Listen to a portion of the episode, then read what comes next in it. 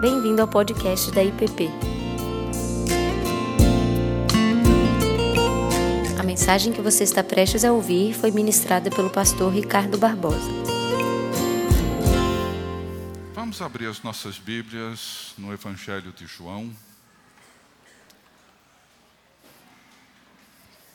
Capítulo 1. Nós estamos nesses domingos do advento pela manhã. Nós estamos meditando nesses primeiros 18 versículos do Evangelho de João.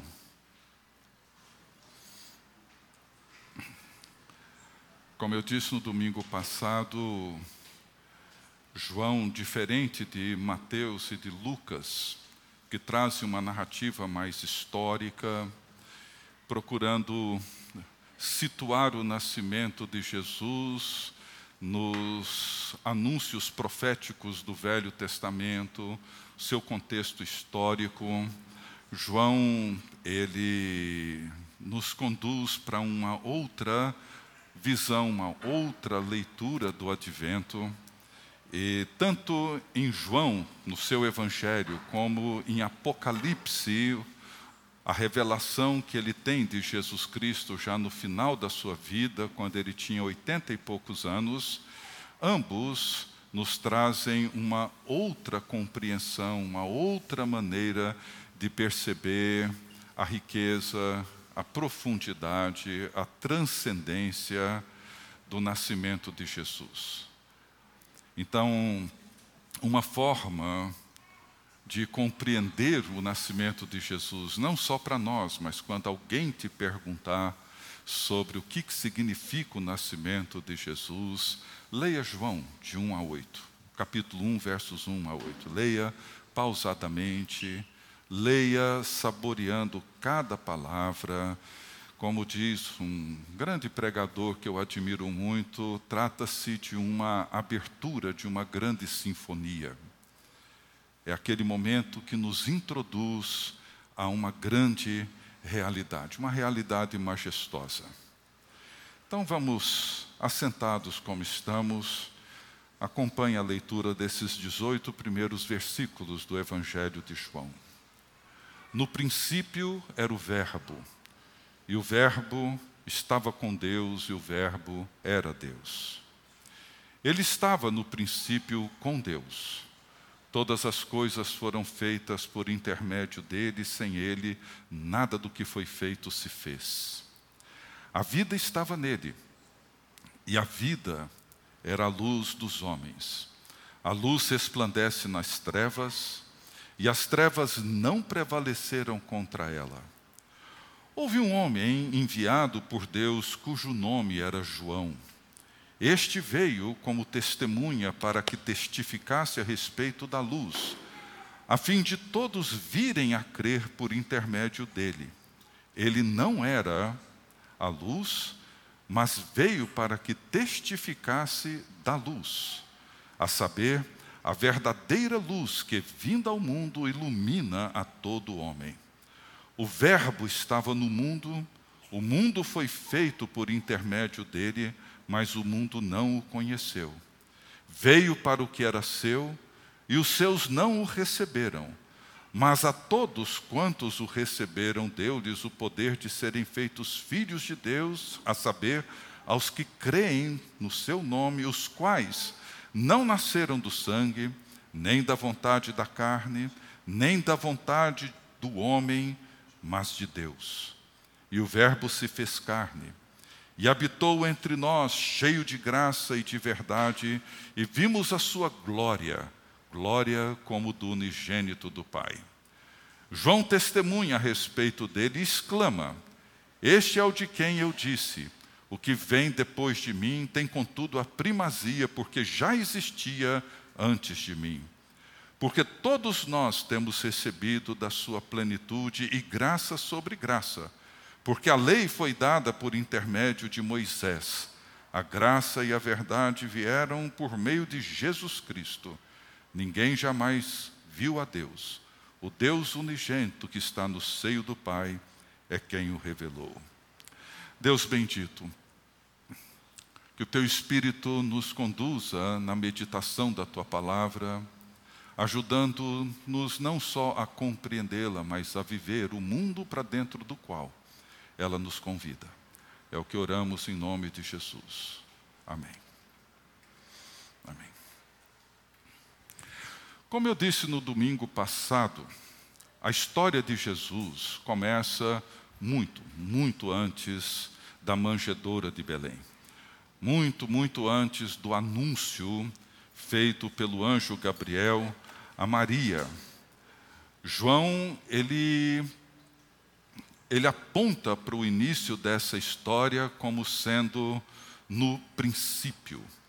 Ela começa, antes de tudo, no princípio era o Verbo, no princípio era o Logos, no princípio era a palavra. Por que que João começa com essa expressão, no princípio era o verbo, ou no princípio era o logos, e não com a expressão que ele vai usar em todo o evangelho, filho. Não seria muito mais razoável, não faria mais sentido para nós se João começasse com a expressão que ele mesmo usou durante todo o evangelho, no princípio era o filho. E o filho estava com Deus, e o filho era Deus. Ou ele poderia começar com uma palavra muito comum para os judeus, dizendo, por exemplo, no princípio era o Messias, e o Messias estava com Deus, e o Messias era o próprio Deus. Ou ele poderia até começar com uma expressão que Mateus usa com muita frequência no seu evangelho, o filho do homem. No princípio era o filho do homem, e o filho do homem estava com Deus, e o filho do homem era Deus. Mas por que começar com logos? Por que começar com verbo? Por que começar com palavra. No princípio era o Verbo. No princípio era a palavra. João é um evangelista e um pastor. E como um evangelista e um pastor que ele era, João tinha esse cuidado em escolher as palavras corretas e comunicar com a maior clareza possível para a sua audiência, para os seus leitores, para as pessoas que estavam ouvindo. Logos é a palavra proclamada, é o verbo. E é interessante que para os gregos, no primeiro século, e muito antes e por muito tempo depois, o verbo, o logos, a palavra, era o princípio racional do universo. A razão, que para os gregos era um princípio que dava ordem a todo o universo, era o princípio ou motivo que ordenava todo o cosmos. E para muitos filósofos judeus, o Logos, a palavra, era o agente da criação a forma como Deus governa todo o universo e toda a criação. Um filósofo judeu chamado Filo de Alexandria, ele afirmava que o Logos, a palavra, o Verbo, era o capitão e o piloto do universo. Porque Deus, e isso era muito claro para os judeus, ele criou todas as coisas pela palavra. É assim que Gênesis começa. Deus fala e as coisas existem. Disse Deus: haja luz, e houve luz. Portanto, todo o universo é criado pela palavra. Deus se comunica e se revela pela palavra, e isso para os judeus era muito claro. E tanto para os judeus quanto para os gregos, embora houvesse uma grande diferença entre um e outro, aquilo que estabelecia os judeus tinha todo o conceito de um Deus que permanecia distante do mundo deles. E João começa o evangelho afirmando: no princípio era o Verbo, e o Verbo estava com Deus, e o Verbo era Deus. Todas as coisas foram feitas por intermédio dele e sem ele nada do que foi feito se fez. Veja como que João muda a linguagem. É brilhante, é simplesmente brilhante. Porque João entra e toca no coração do evangelho. Isso é muito importante. A grande verdade que João traz para nós nesse prólogo, nessa abertura do seu evangelho, é que o Logos é pessoal. O Logos, o Verbo, a palavra é uma pessoa, não é um princípio, não é uma força impessoal, não é uma energia, é uma pessoa. E essa pessoa é o próprio Deus. Ou seja, nós vivemos nós existimos e nós nos movemos por causa de uma pessoa, e essa pessoa é Jesus Cristo. É assim que João introduz a encarnação. E é importante também a gente notar que esse logos, esse verbo, essa palavra, ela se fez carne. Ninguém poderia imaginar esperar uma afirmação dessa natureza. Isso era um escândalo para os gregos, um enorme escândalo para os judeus, para os romanos. O princípio racional do universo se fez carne. A palavra criadora de Deus torna-se palavra encarnada no Filho de Deus.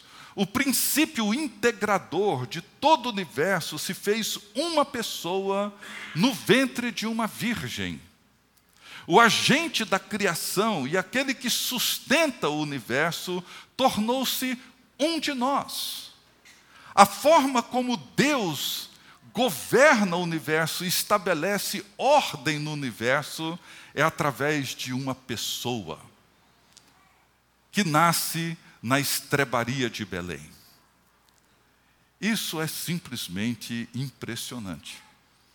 Eu tenho a impressão de que os primeiros ouvintes de João devem ter ficado assim meio que sem fôlego, porque a palavra, o Logos, estava no princípio com Deus, estava em íntima comunhão, perfeita comunhão com Deus Pai e o Espírito Santo. Ele estava no seio do Pai. Veja no verso 18, quando ele diz: Ninguém jamais viu a Deus, o Deus unigênito que está no seio do Pai é quem o revelou.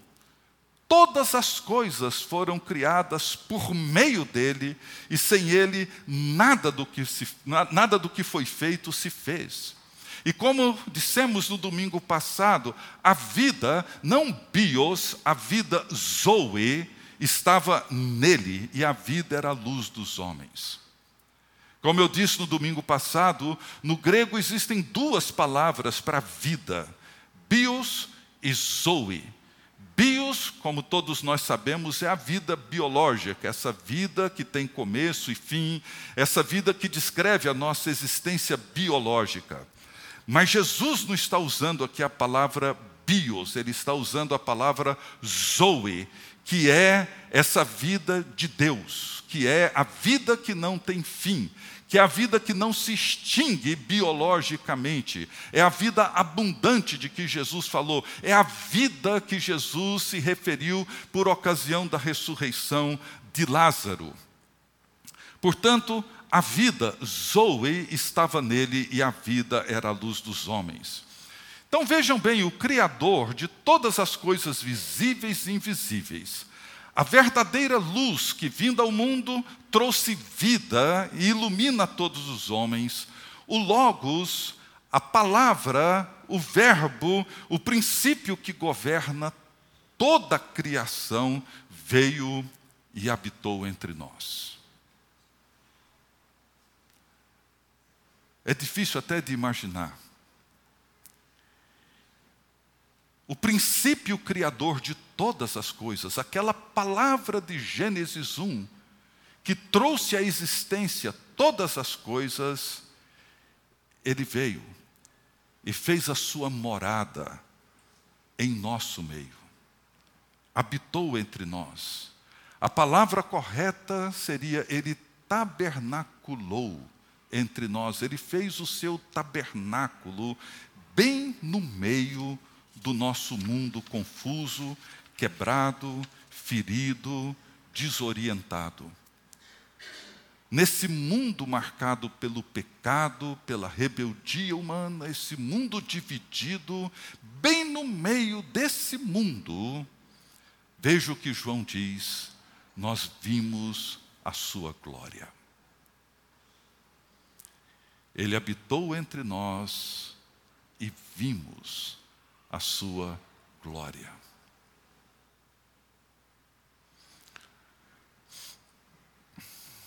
A gente poderia pensar que seria mais fácil para a gente se João escrevesse algo mais ou menos assim. E o Filho habitou entre nós e fomos reconciliados com Deus por meio dele. Faz todo sentido. Ou ele poderia dizer: E o Filho habitou entre nós e o poder do pecado foi quebrado. Fantástico. Ou poderia dizer algo como: O Filho habitou entre nós e os principados e potestades que governam esse mundo foram derrotados e destronados. Também estaria muito bem, mas o que João afirma é que o Verbo habitou entre nós e vimos a sua glória. Em Êxodo 33, Moisés, quando encontra-se no Monte Sinai, entre o Egito e Canaã, ele ora. E na sua oração ele pede a Deus: mostra-me a tua glória. Você já orou assim? O que significa para mim, para você orar dizendo: Senhor, mostra-me a tua glória? Talvez nas nossas orações a gente costuma orar: Senhor, me arruma um bom emprego. Senhor, cura essa pessoa querida da sua enfermidade. Senhor, converta essa pessoa por quem eu tenho orado há tanto tempo para que ela conheça a Ti. Mas Moisés ora por algo que talvez nenhum de nós tenha orado. Ele ora dizendo: Senhor, eu quero ver a tua glória. Muito mais do que um bom emprego, muito mais do que uma boa saúde, muito mais do que qualquer outra coisa que possamos imaginar, Moisés deseja ver a glória de Deus. Eu fico imaginando que Moisés já havia visto muita coisa impressionante. Moisés, ele viu pragas surgindo no Egito como expressão da mão poderosa de Deus para tirar o povo do cativeiro. Moisés viu o mar se abrindo e o povo passando com os pés enxutos. Moisés viu água saindo do meio de uma rocha em pleno deserto. Moisés viu maná caindo do céu, pão despencando do céu, viu codornizes voando em pleno deserto. O que mais ele precisaria ver? O que, que havia de mais glorioso do que ver Deus abrindo o mar? Do que ver pão caindo do céu em pleno deserto? Mostra-me a tua glória. Tinha isso.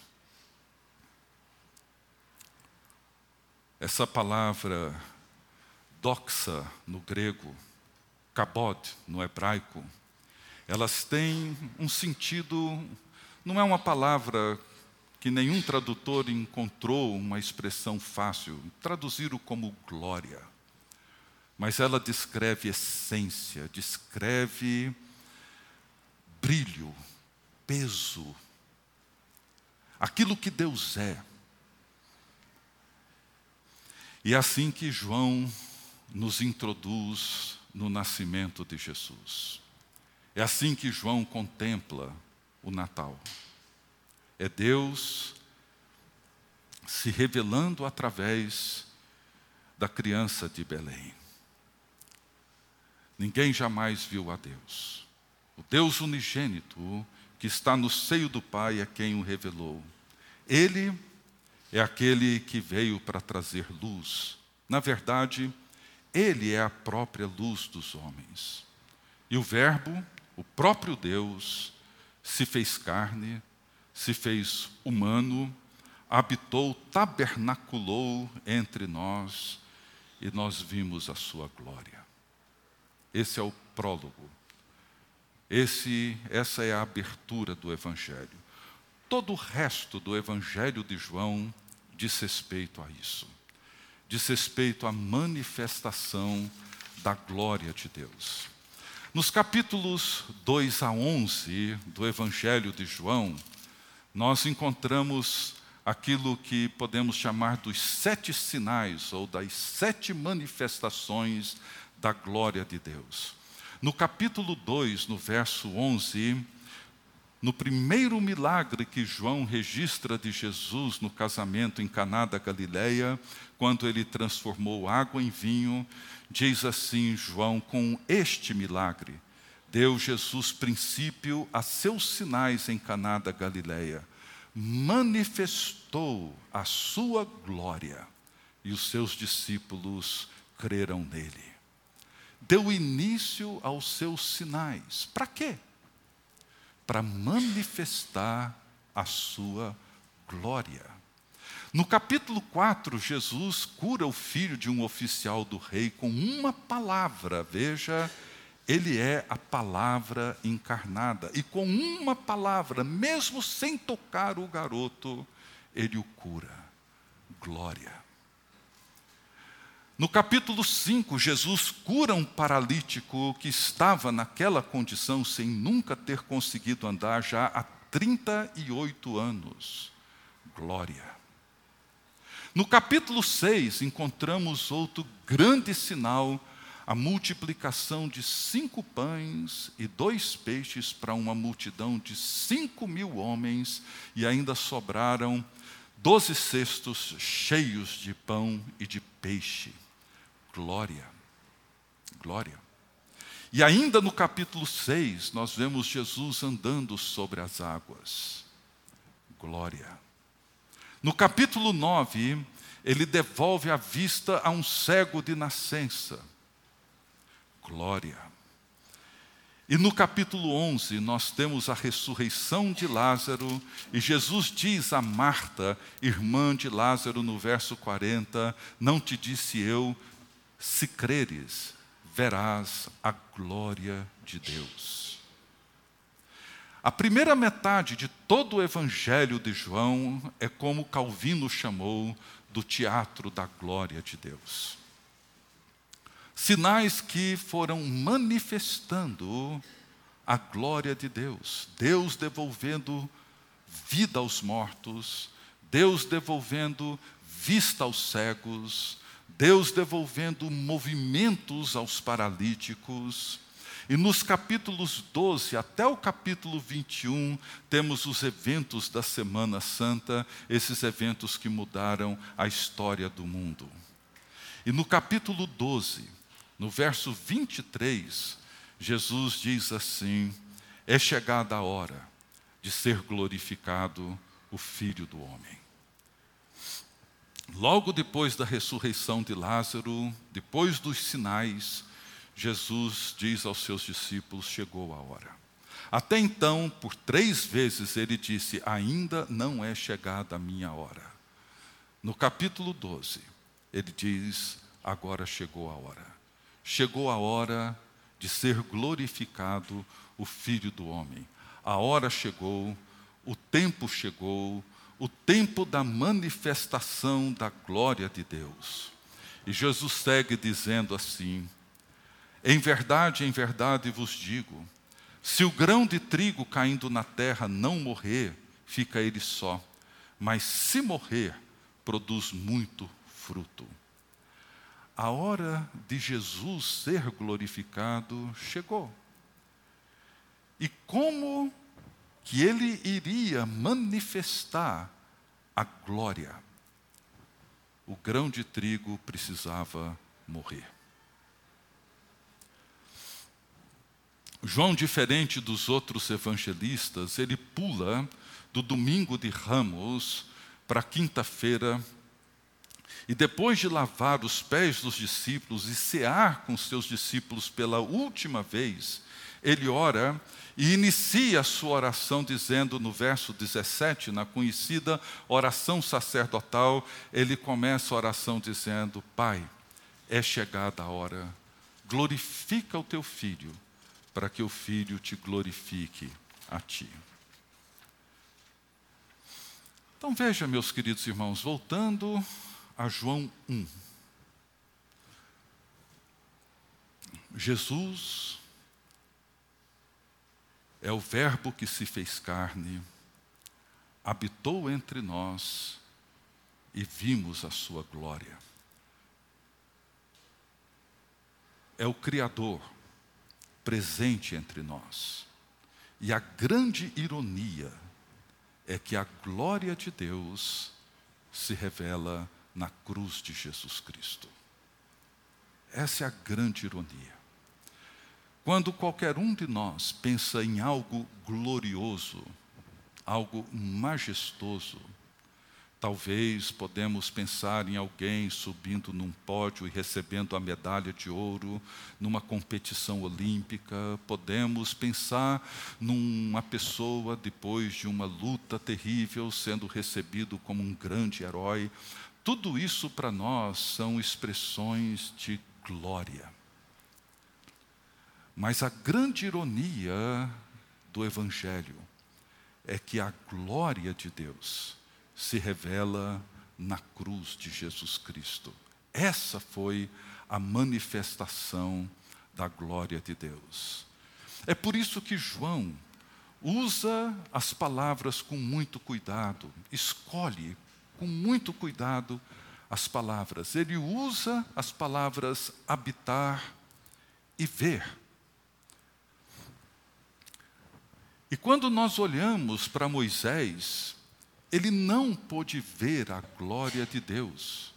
E não pôde entrar na tenda da congregação, porque a glória do Senhor encontrava-se no tabernáculo e enchia o tabernáculo.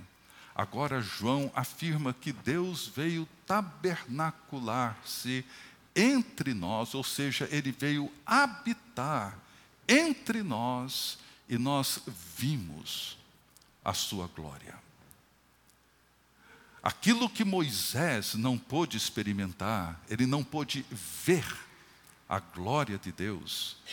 João agora nos afirma que nós podemos ver a glória de Deus revelada em Jesus Cristo. E ele diz que nós vimos, ele não diz que nós veremos. E vimos a sua glória. Glória como do unigênito do Pai. Vimos, não veremos. Todo o evangelho de João é construído em torno dessa palavra glória ele começa com ela. Jesus, o Verbo, se fez carne, habitou entre nós e vimos a sua glória. Ela é afirmada no primeiro milagre em Caná da Galileia. Ela aparece no meio do Evangelho de João quando Jesus inicia a sua paixão e ela aparece quando Jesus está vivendo os seus últimos momentos antes da sua crucificação dizendo: Pai, glorifica o teu filho para que o filho te glorifique a ti. Vimos a sua glória. A mesma glória que Simeão viu quando tomou Jesus nos seus braços. E o que, que ele viu? Ele disse que viu a salvação para todos os povos, luz revelada aos gentios, para a glória do seu povo. Glória. Como que nós podemos olhar para nós hoje? Como que isso diz respeito para mim e para você hoje? O que, que significa para nós hoje seguir vendo a glória de Deus? Esse mês em particular, quando nós celebramos o nascimento de Jesus, quando nós nos preparamos nesse período de advento, nós somos convidados por João a mais uma vez ver a glória de Deus. Muitas vezes esperamos ver a glória de Deus, talvez no mar se abrindo, talvez em algum grande evento, talvez no excelente emprego ou na saúde boa que nós esperamos, mas não é disso que João está falando. João está apontando para uma coisa muito maior, muito mais majestosa, muito mais gloriosa do que tudo isso que a gente pode imaginar, mas do que, afinal de contas, significa para mim e para você hoje ver a glória de Deus. Eu queria terminar com duas pequenas passagens. A primeira em Hebreus, no capítulo 2. Hebreus, capítulo 2, eu quero ler com vocês os versos 5 a 10. Hebreus 2, versos 5 a 10. Diz assim, Hebreus 2, começando no verso 5. Pois não foi a anjos que sujeitou o mundo que há de vir sobre o qual estamos falando. Antes, alguém em certo lugar deu pleno testemunho, dizendo: Que é o homem que dele te lembres? Ou filho do homem que o visites? Fizeste-o por um pouco menor que os anjos.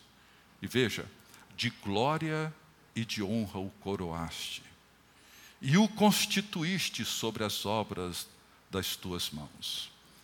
Todas as coisas sujeitaste debaixo dos seus pés. Ora, desde que lhe sujeitou todas as coisas, nada deixou fora do seu domínio. Agora, porém, ainda não vemos todas as coisas a ele sujeitas. Vemos, todavia, aquele que por um pouco, tendo sido feito menor que os anjos, Jesus, por causa do sofrimento da morte, foi coroado de glória e de honra, para que pela graça de Deus provasse a morte por todo homem, porque convinha que aquele por cuja causa e por quem todas as coisas existem, conduzindo muitos filhos à glória, aperfeiçoasse por meio de sofrimentos o autor da salvação deles. A glória de Deus é o ser humano plenamente redimido. A glória de Deus pode ser vista quando cada um de nós experimenta da maneira mais plena e verdadeira aquilo que Cristo realizou em nosso favor. Deus nos criou para vivermos uma vida plenamente real e Jesus Cristo é a expressão da nossa humanidade encarnada, aquilo que Deus anseia de cada um de nós. Porque convinha que aquele por cuja causa e por quem todas as coisas existem, conduzindo muitos filhos à glória.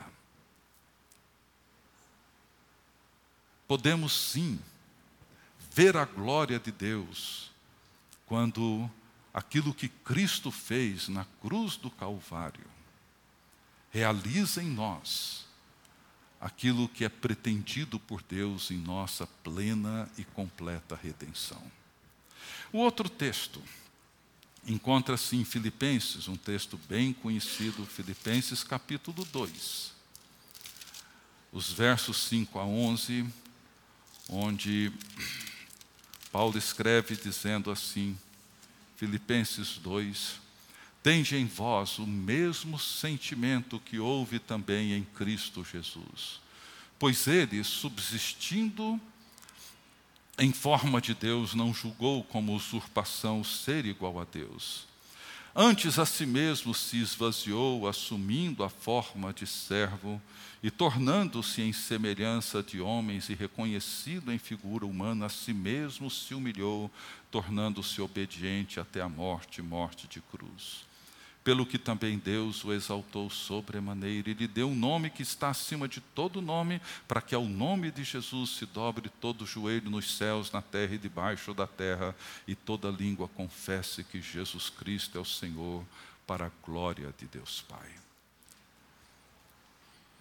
A glória de Deus se revelou no sofrimento de Jesus a glória de Deus se revelou na cruz do Calvário. A glória de Deus se revelou na entrega perfeita, no sacrifício perfeito de Jesus Cristo por nós. Ele, sendo Deus, não julgou como um direito seu ser igual a Deus. E sem deixar de ser Deus, ele assumiu a forma de homem, entrou no nosso mundo, se esvaziou, se humilhou.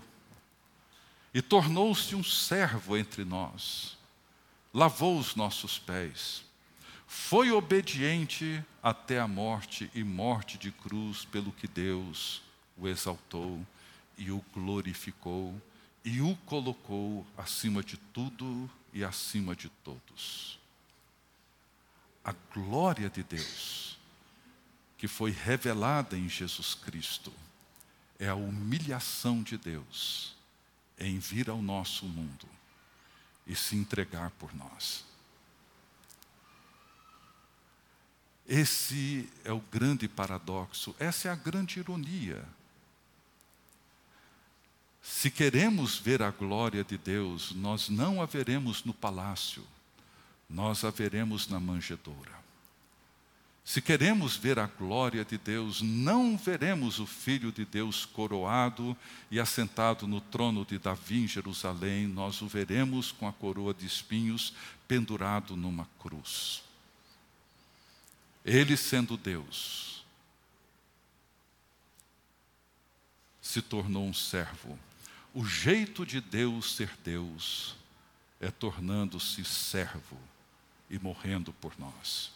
O jeito de Deus demonstrar a sua glória entre nós é entrando no nosso mundo, assumindo a nossa culpa, salvando-nos do nosso próprio pecado. Se queremos ver a glória de Deus, nós temos que olhar não apenas para a manjedoura de Belém, mas olhar para a cruz do Calvário. A glória de Deus foi revelada. E ela se manifestou dessa forma que foi a grande ironia para toda a humanidade. Eu termino com esse convite de Paulo, quando ele diz que todos nós agora, com o rosto desvendado, sem os véus, e contemplando como um espelho a glória do Senhor, nós somos transformados de glória em glória, de glória em glória, na imagem de Jesus Cristo. Isso é o que o Espírito Santo faz quando nós mantemos os nossos olhos na glória de Deus revelada em Cristo. Nós somos transformados de glória em glória de glória em glória, até alcançarmos a plena redenção que Jesus Cristo veio e nos ofereceu. E faremos isso quando entrarmos no mesmo caminho descendente de Jesus. Sendo Deus, se fez homem, sendo homem, se esvaziou, em esvaziando-se, se humilhou, em se humilhando, tornou-se servo, e sendo servo, foi obediente até a morte morte de cruz. E Deus o exaltou, e lhe deu um nome acima de todo nome.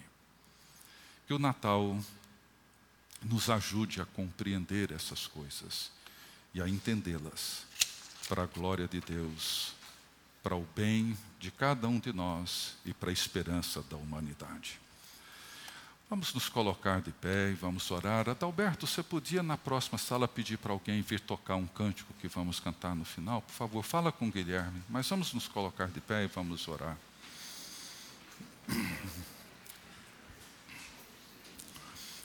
Pai querido, nós te agradecemos por essa manhã. Te agradecemos porque o Senhor entrou no nosso mundo e habitou entre nós.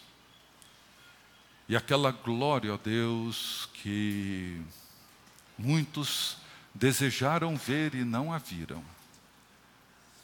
Por meio de Jesus Cristo nós a vimos. E seguimos vendo-a e contemplando-a naquilo que Cristo fez e realizou por nós. Ó Deus, que o Senhor nos ajude a compreender e a entender que o que o Senhor nos oferece e coloca diante de nós é maior, é mais glorioso do que tudo que nós podemos pensar ou imaginar. Que nesse tempo do advento possamos, ó Deus, em silêncio como Maria, inquietude, possamos meditar em todas essas coisas trazê-las para dentro de nós e compreender, ó Deus, a grandeza daquilo que Jesus Cristo representou e representa para todos nós, o Verbo, a palavra que dá ordem e dá sentido a todo o universo, é uma pessoa, é o Filho de Deus, Jesus de Nazaré, é a criança de Belém, é o Senhor crucificado, é o nosso Deus, é o nosso Salvador. Vem e nos abençoa, Senhor, e nos prepare para esse tempo, para a glória do Teu nome. E que a graça do nosso Senhor e Salvador Jesus Cristo, e o amor de Deus, o nosso eterno Pai, a comunhão, o consolo, a presença e a bênção do Espírito Santo sejam sobre todos, hoje e para todos sempre. Amém. Você acabou de ouvir o podcast da IPP. Para saber mais, acesse nossa página em www.ippdf.com.br.